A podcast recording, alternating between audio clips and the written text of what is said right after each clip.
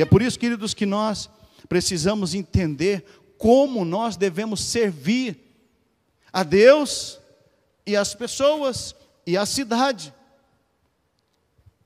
Você tem que ter no seu coração esse anseio, esse desejo de servir a Deus, de servir as pessoas e de abençoar a cidade. Porque isso está no coração de Deus. Como nós falamos, Davi, ele desenvolvia intimidade com Deus no lugar secreto dele, que era o campo, que era quando ele estava lá cuidando das ovelhas do seu pai.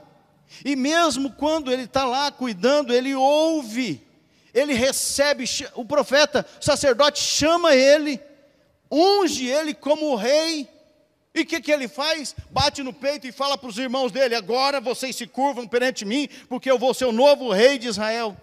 Não, ele volta para o campo, ele continua servindo o seu pai, a sua família, ele continua sendo o menino do pai que leva queijo e pão para os seus irmãos que estão na frente da batalha, na guerra. Ele continua sendo um menino servo, servindo a Deus. E é lá que ele põe em prática tudo isso. E o que eu e você fazemos? O que nós estamos fazendo? Nós estamos verdadeiramente servindo? Nós estamos nos colocando a serviço? E o que, que acontece com Davi? Num determinado momento, Saul, a palavra de Deus diz que Deus deixou Saul Deus tirou, saiu da presença, saiu de, do coração de Saul, porque Saul fez o que era mal, Saul não fez aquilo que era correto, Saul não estava servindo a Deus, ele estava servindo a si mesmo. Então Deus deixa Saul, a palavra de Deus está lá em, lá em 1 Samuel, Deus deixa Saul, e um espírito maligno enviado por Deus veio sobre ele e ele é atormentado com aquele espírito maligno. E aí Saul, naquele momento, ele fica desesperado, ele pede, fala, arruma alguém aí, uma pessoa que toca aqui, que sabe tocar alguma coisa, para que quando eu tiver nesse momento depressivo, quando eu tiver nesse momento baixo, quando eu tiver, sabe, caído, ele toque e eu possa me levantar novamente. E aí, lá no versículo 12, um dos jovens disse: Conheço alguém assim. E no versículo, e aí seguinte, ele diz assim: Eu mesmo vi tocar, o filho de Jessé, Davi, de Belém, o filho de Jessé de Belém, é excelente músico. Por que, que ele era excelente músico, gente? Porque ele estudava, ele treinava diariamente. Ele também é corajoso, maduro, fala bem, tem boa aparência e o mais importante, e o eterno está com ele. Davi não só sabia tocar, Davi não só tinha algumas qualidades boas, ou muitas qualidades, mas o eterno, Deus estava com ele. Ele não estava simplesmente servindo a sua família, ele servia a Deus quando ele servia a família, e agora ele continua ele já tinha sido ungido, é levado para dentro do palácio do rei, que ele ia assumir o lugar dele, mas em nenhum momento ele bate no peito e diz: Esse lugar é meu. Ah, esse trono é meu. Eu quero, eu vou dar um jeito, vou passar a perna nesse homem, eu vou dar um jeito. Davi teve muitas oportunidades de matar Saul. Um momento, um momento ele estava na caverna, a, a, Bíblia diz que ele estava aliviando o ventre, fazendo as necessidades. Davi vai lá e corta um pedaço da veste dele. Outro momento, eles estão dormindo, ele vai lá e pega um cantil de Saul. Ele teve muitas oportunidades de matar Saul e assumir o lugar de Saul. Ele já tinha sido ungido, mas ele sabia o seu lugar. Davi continua sendo servo de Saul. Ele não usa o ir para o palácio como um trampolim para assumir o seu trono. Ele entende e ele mantém a atitude de humildade e de servo. Mesmo quando Saul se volta contra ele, mesmo quando Saul se levanta e deseja matá-lo e por várias vezes atira lanças em, em Davi e Davi se desvia, e não é atingido. Mesmo assim, Davi mantém a atitude de humildade e de servo. Quantas vezes, queridos, nós somos alvejados, atacados, o que, que nós queremos? Nós queremos é lançar de novo a flecha, veio uma flecha, nós queremos lançar duas.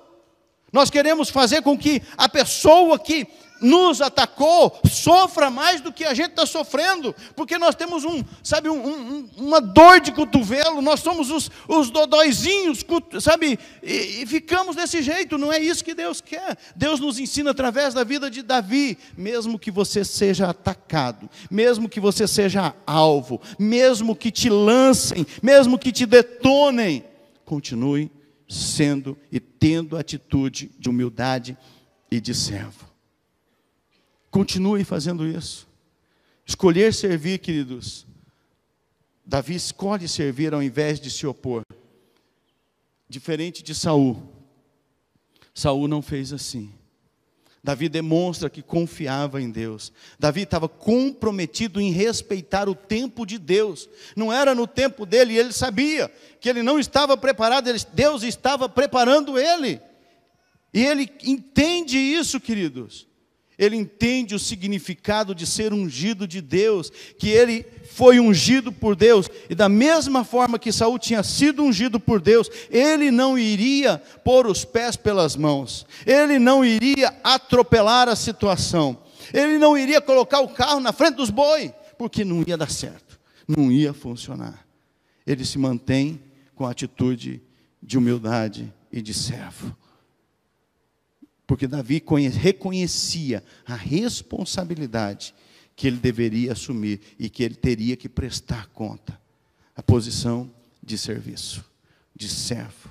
E é por isso, queridos, que nós precisamos entender e assumir a identidade de Cristo nas nossas vidas. Você precisa ter a identidade de Cristo. A atitude de Davi, quando nós olhamos o texto, sabe, foi servir ele serviu também, não só quando ele estava lá cuidando das ovelhas dos pais, quando ele estava levando é, comida para os irmãos na guerra, quando ele estava dentro do palácio servindo a Saul, não, ele estava em todo o tempo com seu coração servindo ao Rei dos Reis. E quando nós olhamos Davi lá no passado, é um vislumbre, é uma, uma seta apontando para Jesus. Davi foi um, um servo humilde, mas depois de Davi, o filho de Davi, conforme é descrito, era surgiria o verdadeiro rei servo, Jesus Cristo. Então Davi é um vislumbre do que iria acontecer com o nosso Senhor. Lá em Colossenses capítulo 2, versículo 9 e 10, diz assim: Pois em Cristo habita corporalmente toda a plenitude da divindade e por estarem nele, que é o cabeça de todo poder e autoridade, vocês receberam a plenitude. Nós recebemos quando nós colocamos a nossa vida nas mãos de Jesus, nós recebemos essa plenitude. E significa que nós, quando nós recebemos, nós compartilhamos a identidade do Senhor Jesus. Por isso que é muito importante, gente, nós termos o caráter de Cristo. Gálatas 5, 22 e 23, nós falamos na mensagem anterior, o caráter de Cristo, ele, uma das coisas do caráter de Cristo, ele não mente, ele é bondoso, e aí você vai lá para Gálatas 5, 22 e 23, você vê paz, amor, alegria, bondade, fidelidade, mansidão, domínio próprio. Nós vemos, sabe, é, é, é, é coisas que são inerentes do caráter de Cristo que nós precisamos ter, para nós termos a identidade de Cristo em nós. Não é só falar, ah, eu recebi a Jesus, eu preciso desenvolver o caráter de Cristo em mim. Eu preciso me parecer cada dia mais. E há três dimensões dessa revelação de Cristo. Quando nós olhamos para Jesus, uma é a grandeza. Quando nós olhamos o texto de Lucas, nós vamos ver a grandeza pessoal em Cristo Jesus, como ele é grandioso. Lá no Lucas 9, de 1 a 6, Jesus dá autoridade aos seus discípulos para ir pregar e curar enfermos. Do versículo 12 ao 17, Jesus envolve os discípulos num momento de multiplicação de pães, um milagre. Nos versículos 28 ao 36, é o encontro quando Jesus sobe ao monte com seus discípulos e eles veem Jesus conversando e, e, eles falam assim: vamos fazer uma casa aqui para vocês, vamos fazer, vamos ficar aqui, porque esse lugar é muito bom. Então eles vislumbram a grandeza de Jesus, eles vislumbram, conseguem enxergar a grandeza dele, e nós precisamos enxergar. E logo após que eles descem do monte, Jesus com os discípulos, os discípulos começam lá a conversar um com o outro, a discutir e a falar assim: quem que é o maior? Eu sou maior, eu sou maior. Não, eu sou maior, eu sou maior. Eu e aí Jesus não que não atrapalhando os planos deles, né, de se colocarem um maior do que o outro, Jesus mostra como que funciona essa grandeza. Olha só o que está escrito em Lucas 9:48. Então lhes disse: Quem recebe essa criança em meu nome, esta me, está me recebendo. E quem me recebe, está recebendo aquele que me enviou. Pois aquele que entre vocês for o menor, este será o maior. Essa é a grandeza de Jesus em nós. Nós só somos grandes se nós formos pequenos. Se nós tivermos uma, um coração de humildade, de servo, Parafraseando esse texto, querido, Jesus estava dizendo isso aí, está escrito aí, ó, no telão. Você é chamado para grandeza, mas grandeza não é o que você pensa. Se você realmente deseja ser grande, é isso que deve fazer, tornar-se o menor. Você deseja ser grande? Seja o menor. Seja sabe? Mas o menor não quer dizer que você vai ser uma pessoa insignificante, que não sabe nada, então daqui para frente eu não vou estudar nada, eu não vou crescer para lado nenhum, eu vou continuar, sabe, sendo uma pessoa medíocre. Não, nós vamos crescer, mas cada dia que você cresce mais, na presença de Jesus, você se torna menor. A grandeza que Jesus nos ensina é uma grandeza invertida. Aquele que é menor é maior, e aquele que é grande é insignificante. Então, e aí a segunda grandeza que nós aprendemos, é, a segunda revelação de Cristo, a dimensão de Cristo, é em relação à liderança. Lá em Lucas 10, 17, diz os 70, não não está aí, tá, filho? Os 70 e dois voltaram alegres e disseram: Senhor, até os demônios se submetem a nós em teu nome. Eles, Jesus tinha enviado eles 70, de dois em dois saíram para pregar. E ele tinha dado autoridade para eles. E eles, quando eles voltam, eles voltam animados e fala: Jesus do céu. Olha só o que, que aconteceu. A gente estava lá e aonde a gente passava tinha um que era que estava endemoniado. A gente punha a mão, eles saía o capeta de lá, o outro estava enfermo, a gente punha a mão e eles eram curados. E olha só o estilo de liderança de Jesus, eles estavam ali explodindo em alegria, porque Jesus lhes mostra agora qual é a atitude correta que eles deveriam ter. Olha só o texto de Lucas 10, 19 e 20. Eu lhes dei autoridade para pisarem sobre cobras, cobras e escorpiões, e sobre todo o poder do inimigo, mas lhes fará dano, nada lhes fará dano. Contudo, alegrem-se, não porque os espíritos se submetem a vocês, mas porque seus nomes estão escritos nos céus. O que, que Jesus estava ensinando para ele? A minha liderança é uma liderança servo. Não é uma liderança de posição. Não é uma liderança de, sabe, eu estou aqui, vocês estão aqui embaixo. É uma liderança invertida. Eu sou servo. Eu lidero fazendo junto com vocês.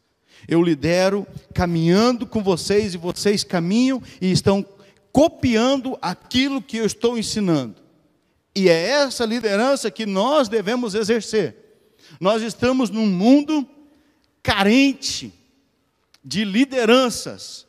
Não é carapó, é um mundo Nós estamos numa, num, num deserto de liderança, de pessoas, e falta de liderança, de pessoas que marcam o seu tempo com a liderança dele.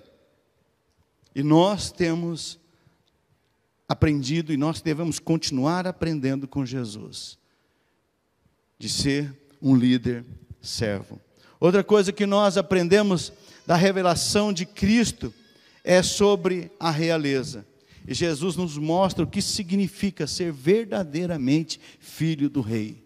Olha só o texto de Mateus 5. Vocês ouviram o que foi dito: ame o seu próximo e odeie os seus inimigos. Quando você olha esse texto, é, a primeira coisa que você tem que entender é que naquela época, o povo de Israel odiava os inimigos. Então Jesus faz uma menção ao que acontecia naquela época. Não era não era uma lei do Pentateuco, não era uma lei de Deus para o povo, mas eles começaram a agir dessa forma, a terem ódio dos inimigos. Agora, Jesus muda isso e ensina a forma certa de como eles devem fazer. Mas eu lhes digo: amem os seus inimigos e orem por aqueles que os perseguem, para que vocês venham a ser filhos de seu Pai que está nos céus, porque ele faz raiar o seu sol sobre maus e bons, e derrama chuva sobre justos e injustos. Portanto, sejam perfeitos, como perfeito é o Pai celestial de vocês. Jesus está dizendo: é assim que é ser filho do Rei. Bater no peito e falar assim: Eu sou filho do Rei. Eu estou em cima aqui, ó, eu, vocês estão embaixo, eu sou melhor do que vocês. Não. Jesus ensina justamente o contrário. Ame os seus inimigos. Ore por aqueles que perseguem vocês. Se vocês fizerem assim, vocês vão se tornar filhos de Deus. É o que Jesus está ensinando. Os israelitas, eles imaginavam e pensavam, isso é, é notório na questão de, de monarquia, que o rei, ele poderia chamar quem ele quisesse para servir, como súdito dele, no palácio ou aonde ele quisesse colocar. Ele, o rei, ele tinha autoridade para estabelecer impostos, mudar e alterar quando ele quisesse. Os israelitas sabiam disso. E aí Jesus vem lá em Mateus 20, 25 a 28 e diz: Jesus o chamou e disse: Vocês sabem que os governantes das nações as dominam e as pessoas importantes exercem poder sobre elas. Não será assim entre vocês. Pelo contrário, quem quiser tornar-se importante entre vocês deverá ser servo, e quem quiser ser o primeiro deverá ser escravo, como filho do homem que não veio para ser servido, mas para servir e dar a sua vida em resgate por muitos. Essa esse é o estilo de filho do rei que Jesus ensina que nós devemos ser, que eu e você devemos ter. E nós aprendemos que Jesus sempre casou o conceito de grandeza, liderança e realeza com o conceito de humildade, amor e serviço. É algo que nós sempre devemos ter, sabe? Humildade, amor e serviço. Ele é grande, Jesus é grande e nós somos grandes nele. O que que acontece? Então, para nós sermos grandes, nós temos que nos tornar os menores. Ele é líder e nós somos líder através dele. A nossa alegria da autoridade que Jesus dá a cada um de nós não está nas conquistas, mas em Jesus, somente nele. Ele é realeza, ele é filho do rei, o verdadeiro filho do rei. E nós somos filhos e filhas do Rei, nele, em Jesus. Isso vai acontecer quando as pessoas, com intensidade, servirem com amor. É assim que funciona. Nós temos que nos apegar ao exemplo de Jesus e não podemos retornar à versão mundana de grandeza, de liderança e realeza, que transforma humildade em poder, autoridade em domínio e amor em egoísmo. Nós não podemos nos curvar a isso. Nós temos que nos curvar aquilo que Jesus nos ensinou. É aquilo que ele está ensinando a cada um de nós: humildade, amor e serviço. E é por isso que nós devemos entender o amor incondicional de Deus, de Jesus, para cada um de nós. Jesus demonstra o seu amor fazendo o quê? Nada mais, nada menos do que entregando a sua vida por nós. Olha só o texto de João 15, 13. Ninguém tem maior amor do que aquele que dá a sua vida pelos seus amigos. Quem assistiu aqui o filme do Capitão América? Quem assistiu aí? Pode levantar a mão, não precisa ficar com medo, não, com vergonha. Eu assisti, eu estou levantando a mão porque eu assisti. Eu gosto daqueles filmes, né? Mas, o que, que nós vemos? Os americanos, eles são o quê? Patriotíssimos. Patriotas ao extremos. Não é verdade?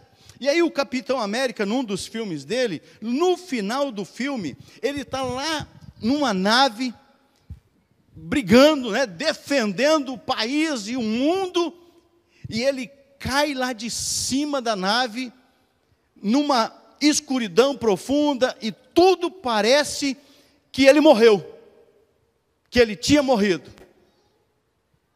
E aí os americanos, eles, como eles são patriotas, eles identificam essa cena como a melhor forma de morrer porque ele estava morrendo pelo seu país.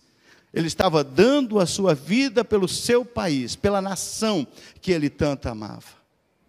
Queridos, amar é igual a servir. Olha essa frase aí no telão. Amar é igual a servir. Se quisermos permanecer no amor de Jesus, devemos abraçar o seu estilo de vida de servir ao próximo.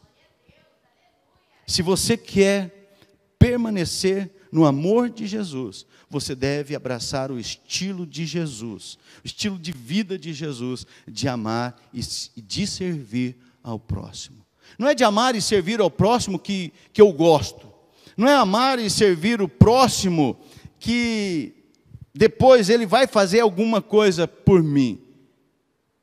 A Bíblia diz que não, faz, não, não vale nada se você fizer alguém para que, que vai depois retribuir para você. Você tem que fazer por aqueles que não pode fazer nada por você. É isso que Jesus está nos ensinando. E Jesus chocava os seus discípulos com a forma dele de ensinar e de viver. Jesus conversa com a samaritana. Primeiro, naquela época, o homem não podia conversar com uma outra mulher que não fosse a sua esposa. Era vergonhoso. E eles tinham uma rixa com os samaritanos. Os israelitas falavam que os samaritanos eram impuros. Então, eles se achavam os super puros que não podiam conversar com os impuros. E Jesus conversa com a samaritana. Os discípulos chegam e falam: O que está acontecendo aqui? Jesus do céu, que, que o senhor está fazendo conversando com a samaritana? Não está escrito assim na Bíblia, não, tá, gente?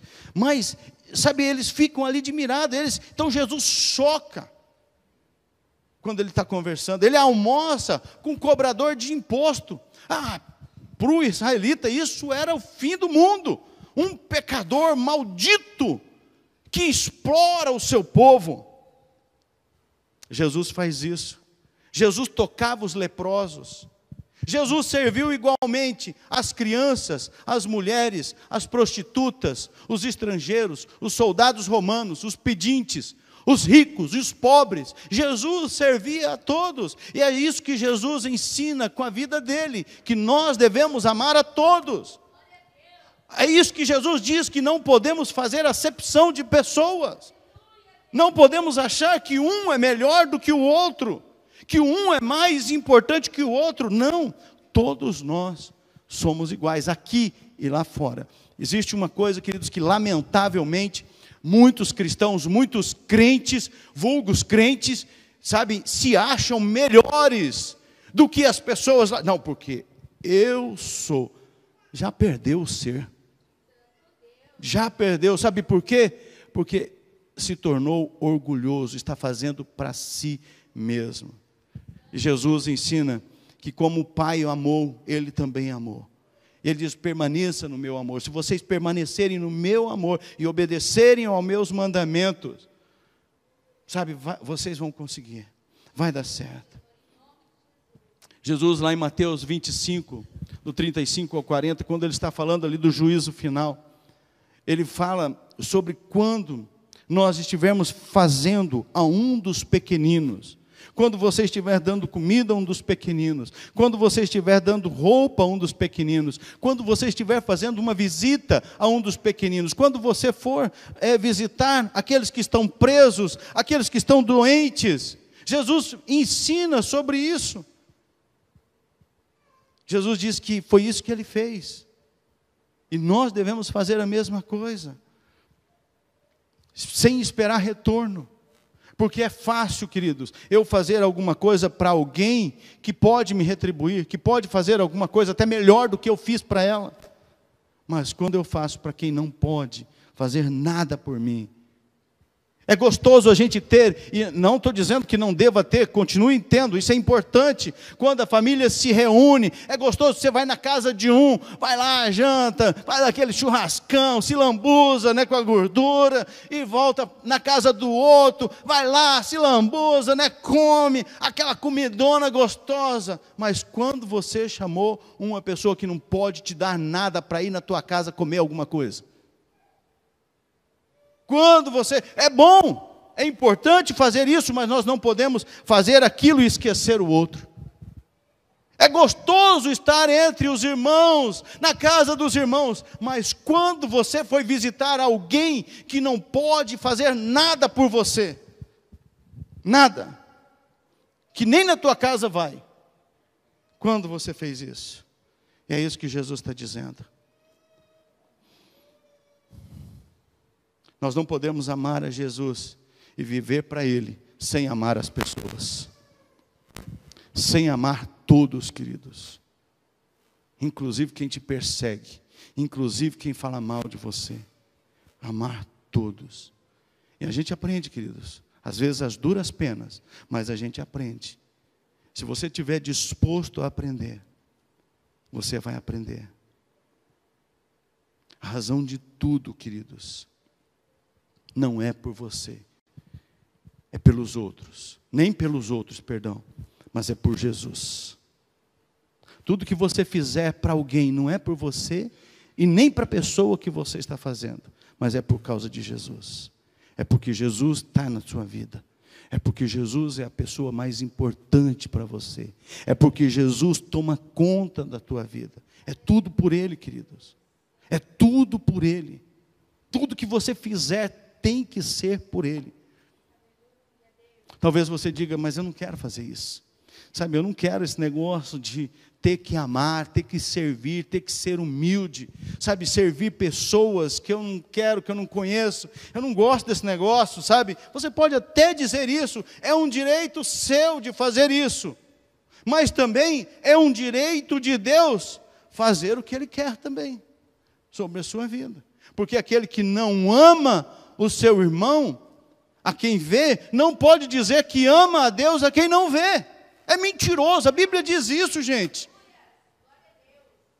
E é por isso que nós precisamos ter no nosso coração isso: servir, amar e sermos humildes, queridos. E nós devemos, talvez você fale assim, mas eu não sei o que fazer. Comece a procurar oportunidades, tem um monte. Tem um monte de oportunidades para você amar, servir com humildade. Pessoas. Tem um monte. Se você andar na rua, você vai ver. Você vai encontrar. Olha só o que, que o Bill Johnson diz, pastor sênior da igreja Bethel, na Califórnia. Todas as bênçãos que chegam em sua vida são para que você sirva melhor os outros. Não é para que você bata no peito e diga: Olha como que eu cresci. Olha como que eu estou estabilizado. Olha como que eu progredi na minha vida financeira. Tudo que Deus tem colocado na tua mão é para que você possa servir melhor as outras pessoas. Não é para você bater no peito e dizer, como aquele, né, que chegou, tinha colhido, falou assim: agora sim, Eu vou derrubar os meus celeiros, vou construir uns celeiros maiores e vou dizer: arregala-te, minha alma. Agora descanse, desfrute de tudo. E aí Jesus diz: louco, você está doido. Você não sabe que hoje mesmo pedirão a tua alma? Que hoje mesmo você vai bater as botas? Então, queridos, tudo que nós fizermos é por Jesus. E tudo que você receber de bênção na sua vida é para que você sirva melhor os outros, as pessoas. Sirva melhor. Certo? E assim, nós somos muito carentes de elogios. As pessoas são muito carentes de elogios. É possível você ser elogiado, mas nós não devemos fazer para ser elogiado. Nem ficar batendo, batendo lata. Olha o que eu fiz, olha, eu dei isso aqui, olha, eu dei isso aqui para fulano, eu dei isso aqui para ciclano. Aí chega a pessoa, você fala, olha aí, ó, oh, você gostou da roupa que eu te dei? Que humildade, que humildade a sua, é orgulho. E humilha aquela outra pessoa que recebeu. Isso não é de Deus, gente. Nós precisamos mudar esses conceitos. Então, sabe, nós, nós podemos receber elogio, nós não vamos ser também é, é, orgulhosos, arrogantes, a ponto de não receber o elogio. Se você for elogiado, receba o elogio e glorifique a Deus com isso. Mas conforme o texto, nós não vamos ler, leia na sua casa, de Lucas capítulo 17, do 7 ao 20. Sabe, nós não devemos fazer nada para ouvir elogio, mas no decorrer dos anos, nós ouvimos as pessoas dizer, fazer os seguintes comentários. Olha só o que, que nós ouvimos. Ah, eu tenho trabalhado tanto nesse ministério tal, feito tanto para isso, ninguém persegue, ninguém percebe, né? Ninguém me agradece. Eu venho arrumando as cadeiras tanto tempo, ninguém nunca me elogiou. Ah, olha só, eu vou deixar de fazer, eu vou deixar de fazer para ver se alguém percebe. Se não perceber, você está perdido mais ainda, né? Porque além de perder a oportunidade de fazer, de continuar fazendo, Deus levantou outra pessoa para fazer no seu lugar, talvez melhor do que aquilo que a gente fazia. Então, queridos, sabe, tudo que nós fizermos, não espere ser elogiado. Não espere. Ah, eu trabalhei tanto, igual uma pessoa um dia me disse: Ah, ninguém fez nada por mim. Eu servi tanto a igreja, eu fiz tanto pela igreja, e olha o que, que eu recebo: nada. Ninguém nunca percebe, querido. Só defunto recebe uma placa. Sabe, de agradecimento, nome de rua, sabe, nome de praça, nome de sala, só defunto. Então, queridos, nós não precisamos esperar nessa vida ser elogiado. Se for elogiado, recebe, glorifica a Deus com isso. Mas não deve ser, sabe, aquilo que nós devemos buscar. E não é só aqui dentro, é fora das quatro paredes, é lá fora. E às vezes as pessoas estão fazendo lá fora para receber elogio, para ver o que, que as pessoas dizem. Olha como que fulano é boa, olha como ciclano faz as coisas bem feitas, olha só. Queridos, isso não glorifica a Deus. Isso enaltece o nosso eu, o nosso orgulho e diminui Jesus. Nós temos que fazer o contrário. Lógico que nós devemos ser gratos. Cada líder de cada ministério deve ser grato a cada um que tem servido. Cada um precisa ser grato. Hoje mesmo, nós, como igreja, agradecemos a todos os voluntários com um presentinho simples, simbólico porque nós somos gratos pelo que eles servem, uma camiseta.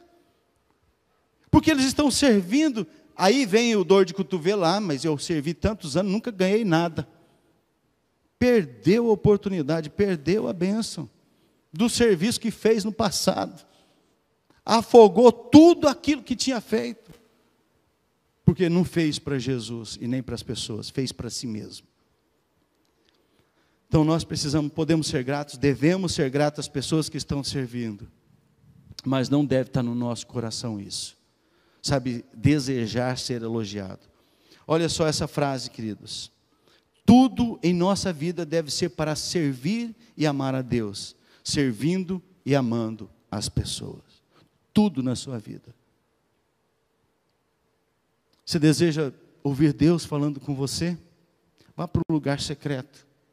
Vá lá para aquele lugar que está escrito ali, ó, nesse texto, Mateus. Mas quando você orar, vá para o seu quarto, feche a porta, vá para o seu lugar de secreto. Você quer ouvir Deus falando com você? Lá você vai ouvir Deus dizendo para você: Estou satisfeito com você. Estou feliz com o que você está fazendo. Amo a sua forma de servir. Amo quando você cuida das pessoas necessitadas. Amo quando você se importa com aqueles que não têm nada para te dar de retorno. Amo quando você anuncia as boas novas. Eu tenho visto você fazer as coisas. Lá no lugar secreto você vai ouvir Deus falando isso, te valorizando, te reconhecendo. Vai, Deus vai estar te dizendo: Eu amo como você entrega a sua vida a mim e às pessoas para servir. Porque servir é entregar-se, é estar disposto a sofrer por outro. Isso é servir. Mas é lá no lugar secreto que nós devemos esperar um elogio, não de pessoas, mas de Deus. E é por isso que nós precisamos entender que quando nós quando nós servimos, o servir tem recompensas. Existem recompensas. Quando você serve, você é recompensado. Mas lembre-se, não espere recompensa de pessoas, de seres humanos. Espere a recompensa de Deus. A primeira recompensa que nós recebemos é a graça. Olha só o que, que Tiago diz. Mas ele nos concede graça maior. Por isso diz a Escritura: Deus se opõe aos orgulhosos, mas concede graça aos humildes. Quando você serve, queridos, você assume uma postura de humildade. E quando você serve humildemente, isso libera graça de Deus na sua vida. É de Deus que nós devemos esperar. Quando nós servimos com humildade, queridos, não significa que você vai negligenciar, sabe, os teus sonhos, as tuas necessidades, os teus planos. Não significa isso. Mas às vezes a gente ouve, eu estou cansado de servir. Por quê, queridos? E aí a gente vai descobrir por que, que a pessoa está cansada de servir. E você entende que essas pessoas têm problemas de cuidar de si mesmo. Têm problemas pessoais de estabelecer limites saudáveis na sua vida. E aí os sinais que elas estão dando é eu estou cansado de servir. E bate, bate, fala e faz com que essa voz ressoa. Por quê? Porque elas têm problemas interiores dentro dela mesma. Porque elas estão querendo ser valorizadas, ser reconhecidas. E a nossa identidade está em servir humildemente. Guarde isso que você vai ler agora, anote, grave, não esqueça. Essa frase que agora vai estar colocada aí, olha aí. Se servir o está esgotando, em vez de trazer graça, é sinal de que seu serviço não está expressando a verdadeira humildade. É forte demais, é difícil a gente ouvir isso, confronta a gente, mas é a verdade. Se eu estou servindo, está me esgotando, em vez de trazer graça, queridos, é porque eu não estou servindo de verdade com humildade. Está sendo um peso o servir, é porque eu não estou servindo de verdade com humildade. E o apóstolo Paulo ele descreve qual que deve ser a atitude, o comportamento da verdadeira humildade. Olha só, Filipenses 2, 3 a 8.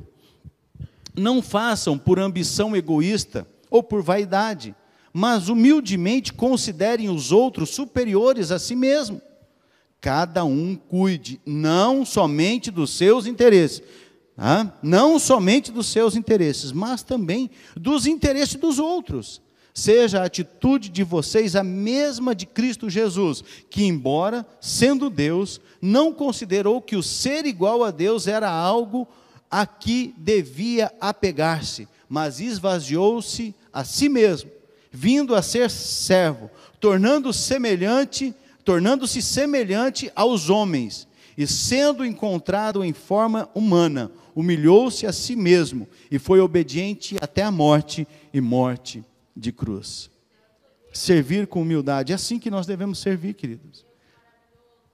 É isso, quando nós servimos humildemente, isso nos conecta a algo maior do que nós mesmos, ao reino de Deus, ao corpo de Cristo, à igreja de Jesus Cristo, que cada um de nós recebe um papel. Lembra de domingo passado? Se você não, não esteve presente ou não escutou essa mensagem domingo passado, vá lá no YouTube, escute a, a mensagem de domingo passado, que nós falamos sobre isso.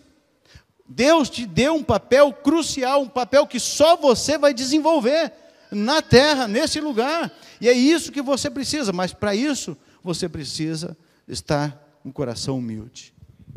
Onde você está servindo, queridos? Onde você está servindo? Ah, eu sirvo em tal lugar, tal lugar e tal lugar. Eu sirvo no louvor. Ah, eu toco, eu canto. E se o seu líder chegar para você e falar assim: Eu não preciso que você cante mais. Eu preciso que você chegue todos os dias, antes do ensaio, limpe os microfones e depois, do, depois do, do louvor de domingo, depois do culto, você limpe os microfones de novo. E aí? Você vai continuar servindo nesse outro lugar? Né? Qual paixão tem motivado você, querido? O que tem motivado você? Qual que é a paixão?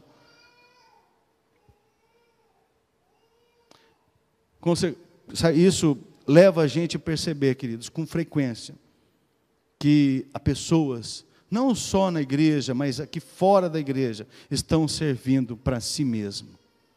Estão servindo para si mesmo. Queridos, lembre de uma coisa: o seu chamado é maior que a sua paixão de tocar, de cantar, de kids, de pads, de teens, de JM, de hospitalidade, de ação social. Sabe, o teu chamado é bem maior do que isso. Não esqueça disso. Se o nosso servir nunca exige de nós que nós nos sacrifiquemos por algo maior do que nós mesmos, então nós estamos servindo a nós mesmos. A nós mesmos, aos nosso, ao nosso ego, ao nosso eu. Nosso servir precisa ser para Jesus e para o corpo de Cristo, para a igreja de Cristo. Nós vamos passar por inúmeras, queridos, experiências de humilhação nesse processo. Eu já fui muito humilhado e vou continuar sendo, porque eu tenho que aprender muita coisa. Mas tudo isso é com permissão de Deus, para que a gente possa aprender. Porque tem, tem, é, é, tem assim, quase que sempre, a gente precisa passar, porque a gente não aprende de uma forma mais simples. A gente não consegue, sabe, entender de uma forma mais simples, então Deus precisa usar situações extremas para que nós possamos aprender. Então não, não espere isso acontecer na sua vida. Sabe, seja um cristão de verdade, um cristão servo. Lembre-se daquilo que está na sua vida, de quem está na sua vida, que é Jesus. Jesus foi um servo, um rei servo.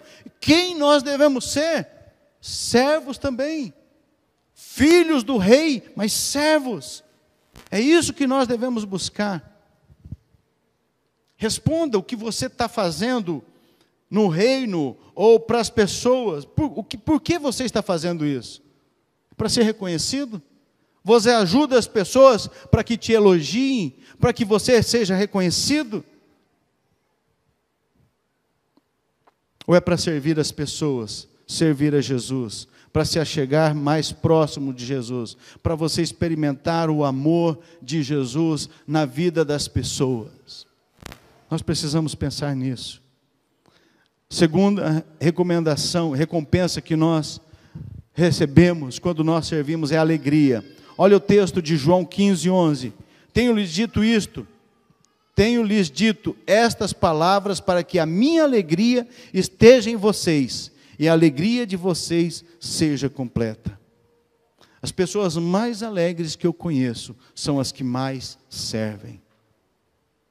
Servir traz alegria no nosso coração.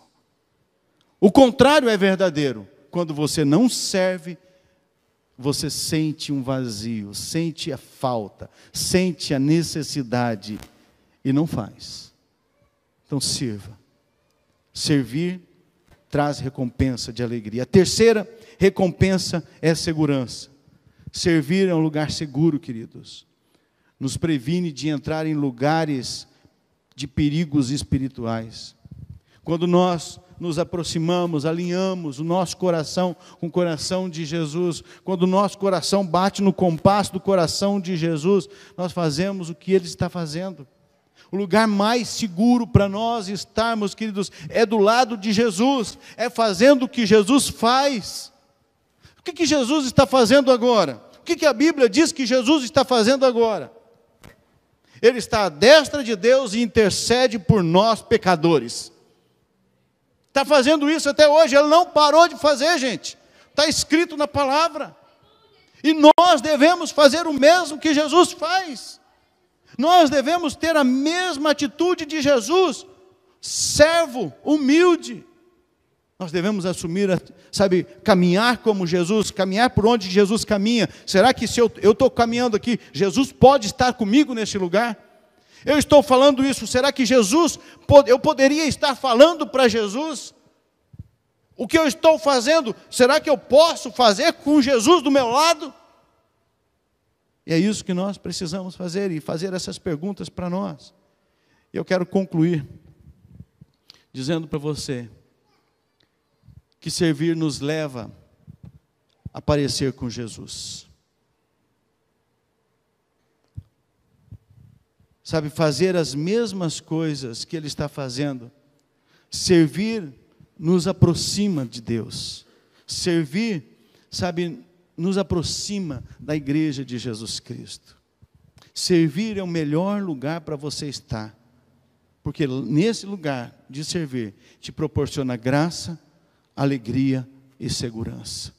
Quando você serve, você tem isso. Lembre-se que tudo que Deus te der, tudo que Deus coloca na tua mão, tudo que você foi abençoado, é para que você sirva pessoas com aquilo que Deus tem te dado. É para que você possa abençoar os outros. E não procure se exaltar. Não procure mostrar quem você é e o que você faz. Não procure bater no peito e dizer: Olha como eu sou bom. Olha como eu faço as coisas direito. Não procure fazer isso, queridos. Não permita você se exaltar. Quando você se exalta a si mesmo, isso é destrutivo porque esse é o papel de Deus nas nossas vidas, de nos exaltar.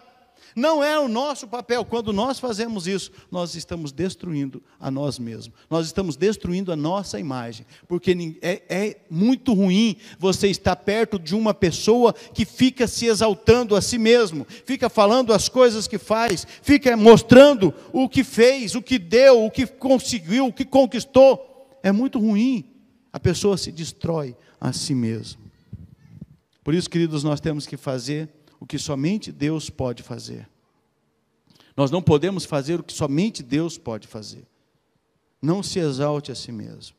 Nosso trabalho é nos humilhar, é andar pelo caminho mais baixo. Está em Lucas 14, 11, que diz assim: Pois todo que se exalta será humilhado, e o que se humilha será exaltado. Nosso papel é nos humilhar. O que nos importa nessa vida, queridos, é obediência e o amor a Deus. Obedecer a Deus. Que você esteja orando e acredite que nós vamos ter uma geração de líderes maduros, transformados, sabe, pela graça, transformados e transbordando de graça, de alegria, porque Jesus prometeu isso aqueles que entregassem as suas vidas. O solo do servir. Nós falamos do solo da intimidade com Deus domingo passado. Hoje nós estamos falando do solo do servir. É um lugar mais rico para desenvolver as suas raízes profundas em Cristo Jesus. O solo do servir é lá que as suas raízes vão se aprofundar, elas vão se espalhar e vão receber os nutrientes necessários para que você possa gerar frutos, muitos frutos, frutos bons que permaneçam, em nome de Jesus. Amém?